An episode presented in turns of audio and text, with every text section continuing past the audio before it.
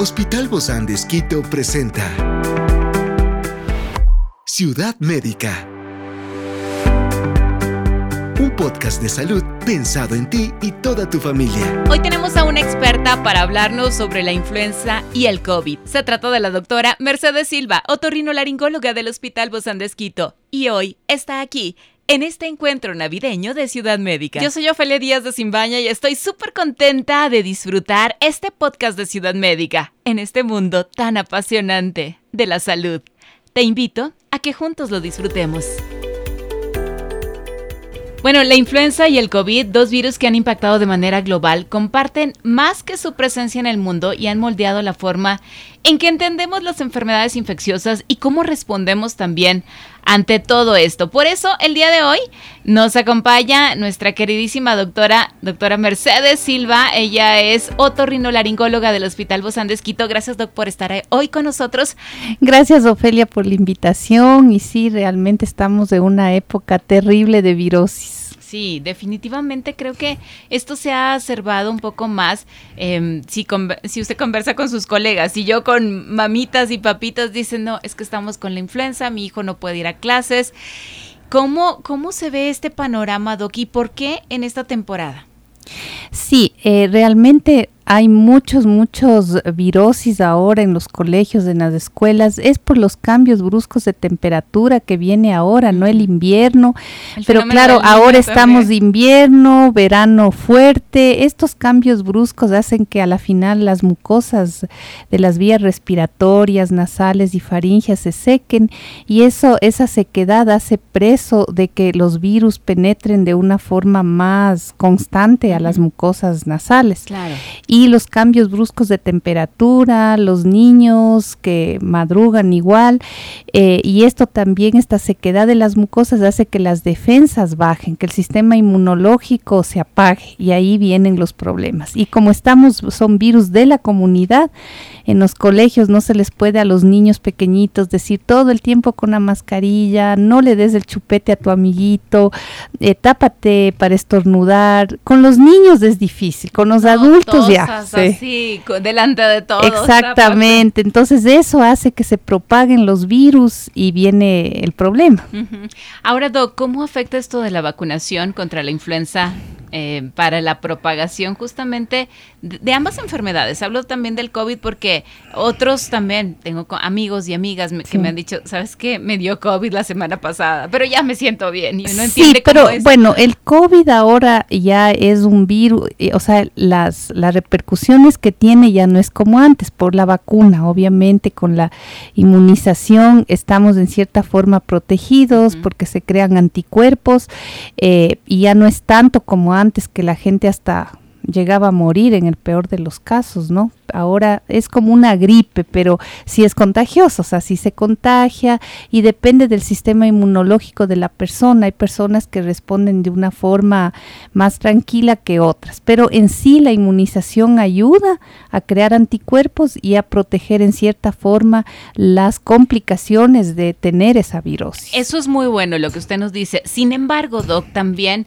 siempre hay como ese pensamiento si existe alguna interacción entre la vacuna de la influenza y la vacuna del COVID, si me puedo poner ambas, si estas no hacen una reacción en la hora de, de combinarse.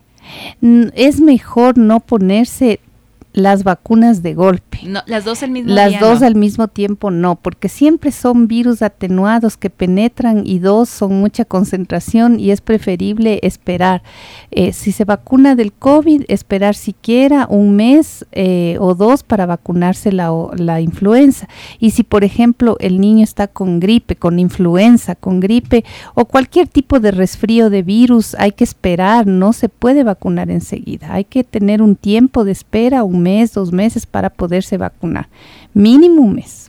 Un mes para vacunarse. Para vacunarse después de, que le da la gripe, porque todavía el organismo está, eh, está vulnerable. Digamos, vulnerable a ese virus.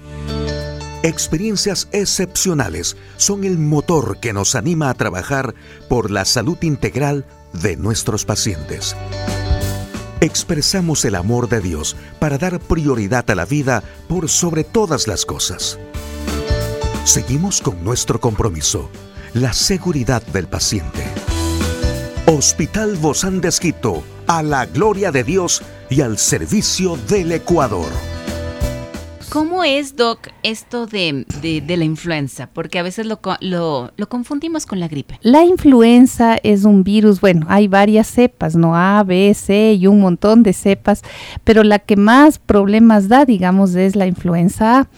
El resfriado común, digamos la gripe, gripe es un conjunto de, es un título, puede ser la, la A, la B, el resfriado común, pero depende de las cepas.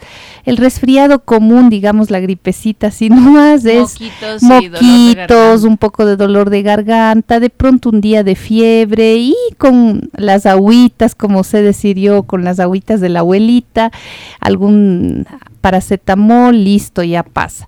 El problema de la influenza es que es un virus más fuerte, eh, la influenza A especialmente, y esto puede provocar eh, mayor problema en las mucosas, mayor cantidad de moco, fiebres muy altas que de pronto duran un poco más, dolor de garganta, incluso los virus a veces eh, pueden irse más hacia la vía respiratoria inferior, a la tráquea, a los bronquios, depende, eso digo, del sistema inmunológico de la persona. Entonces sí, la influenza A es más, eh, provoca más problemas que el resto de, virus, ¿no? Por eso es que en la influenza A hay un tratamiento incluso especial que es con el orcitamivir, pero en los primeros tres días. Si ya pasa eso, ya no hace efecto la medicación. ¿Y cómo sabemos entonces, Doc, que estamos frente a esto? Si los síntomas son fiebre, que si uno se le da a un niño, por ejemplo, a una persona, eh, la fiebre no le baja, se da un descongestionante, se da un antipirético y no baja, el estado general no es bueno, entonces es importante hacerse una prueba de influenza en las primeras 24, 48 horas para si sale positivo poder tomar el orcitamib. ¿Se hace también igual con un hisopo? Sí, se, se hace con un hisopo también. O sea, igual se puede hacer los cuatro virus, exactamente, el, COVID, la influenza AB, generalmente, y el sincitial respiratorio, que son los virus que más problemas están dando en estas épocas. De hecho, escuchaba a alguien también decir que hay muchos hospitalizados por la influenza. Sí, ahora hay, es un rebrote que hay principalmente de influenza y se da más en los más vulnerables, los pequeñitos que no eso digo, se tosen entre ellos, es la comunidad, son virus que están en la comunidad, en los colegios, en las escuelas, entonces sí, algunos niños, especialmente los que ya tienen problemas alérgicos, su sistema inmune es bajo por algún otro problema, son los que más se complican y pueden llegar a tener también el virus afectar a su, a su vía respiratoria inferior. Pero se puede tratar en casa, Doc. Sí, realmente se puede tratar en casa, reposo, abundante hidratación. Es un proceso viral, ojo con esto. No es que porque el moco está verde ya es una infección.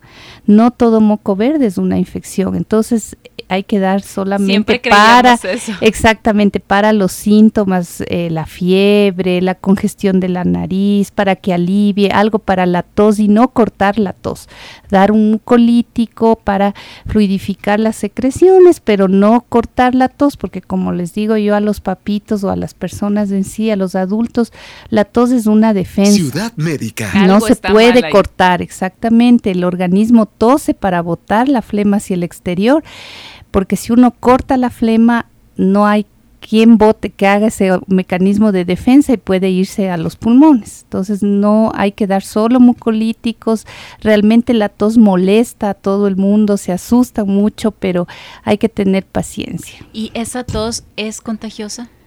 Bueno, si es que tosen y no se tapan, las partículas pueden ir hasta un metro de distancia o sea, de, una tos fuerte, exactamente. O hay que taparse con la parte del brazo para evitar que esas partículas salen en una explosión casi hasta un metro, las esas partículas que pueden contagiar. De preferencia entonces usar la mascarilla o los niños quizá quedarse en casa. Sí, es preferible, como yo les digo a los papás que últimamente hay mucho niño enfermo, que se queden en la casita, no es que porque se quedan tres, cuatro días ya se va a acabar el mundo y así no contagian al resto. Ciudad médica. Yo creo que sí hay que hacer conciencia a todos los papitos. Sí. Eh, sabemos que quizá es a lo mejor otro trabajo añadido el tenerlos en casa, ¿no? claro, sí, a veces no tienen quien les cuide, pero en cambio, ¿cómo mandar al niño así? Y el niño también se va a sentir decaído. Bueno, los adultos tenemos la facilidad de... Eh, toser más, de sonarnos la nariz de una mejor forma, tener un poco más de cuidado, mismo así hay que ir con mascarilla y depende del estado general, ¿no? Para em- poder saber. Sí, sin embargo es importantísimo esto que usted menciona, Doc. Los medicamentos que se da para la influenza, eh, estos nunca van a ser antibióticos.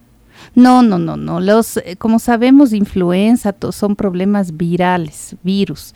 Esto no se trata con antibióticos, a menos que después de la semana, 10 días, puede haber problemas, se puede complicar con algo bacteriano, como una sinusitis, por la falta de, por ejemplo, lavado de la nariz, eh, de hidratación. Entonces, eso es diferente, pero una virosis no se da antibiótico. ¿Cuáles son algunos de los riesgos, de la influenza eh, que, tenemos que tomar en cuenta y qué medidas de prevención específicas se recomienda para proteger a esta población, sobre todo los más pequeñines?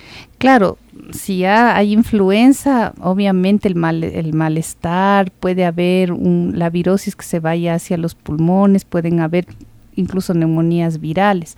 Entonces, la recomendación es que si tu niño tiene estos problemas, no mandar al colegio, o sea, dejarles en casa, hidratarles bien, lavados de la nariz frecuentes con suerito fisiológico para que no se quede ese moco espeso y vaya lavándose. Es como que tuviéramos un piso sucio, hay que lavarlo, lavarlo para que no se queden ahí, eh, digamos, las bacterias. Y Doc, ahí hay un punto incómodo, ¿no? Porque esto de los lavados no son agradables para los niños más, más cuando ya hay un flujo continuo de mocos.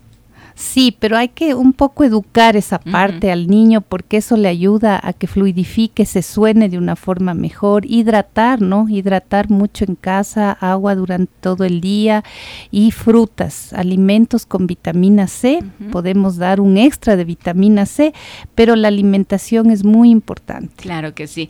Hay una eh, quizá preocupación sobre la posibilidad de que la influenza y el COVID se mezclen y coexistan en una misma persona es raro, ¿no? Si ya le da un, una, un, una, una virosis, eh, no puede venir otro virus en ese mismo, en esa misma cepa, digamos que ya está contagiado. Tendría que pasar esa enfermedad y después puede el sistema inmunológico queda un poco débil y puede contagiarse de COVID, eso sí, pero dos a la vez es raro, es raro. Por pero eso que en, se el mundo nada es Ciudad Médica. Es imposible. Claro, no se puede decir que no que no va a pasar, pero ojalá que no llegue y ante todo pues mantener los cuidados, ¿no? Para estar ahí alerta. Sí, sí. Igual las mamás no dejar, o sea, no mandar a los niños enfermos al colegio. Definitivamente esto es algo súper importante y colocarnos las vacunas. Las vacunas, eh, mascarillas, eh, es importante, la gripe muchas veces se pasa en las manos porque uno se toca la nariz,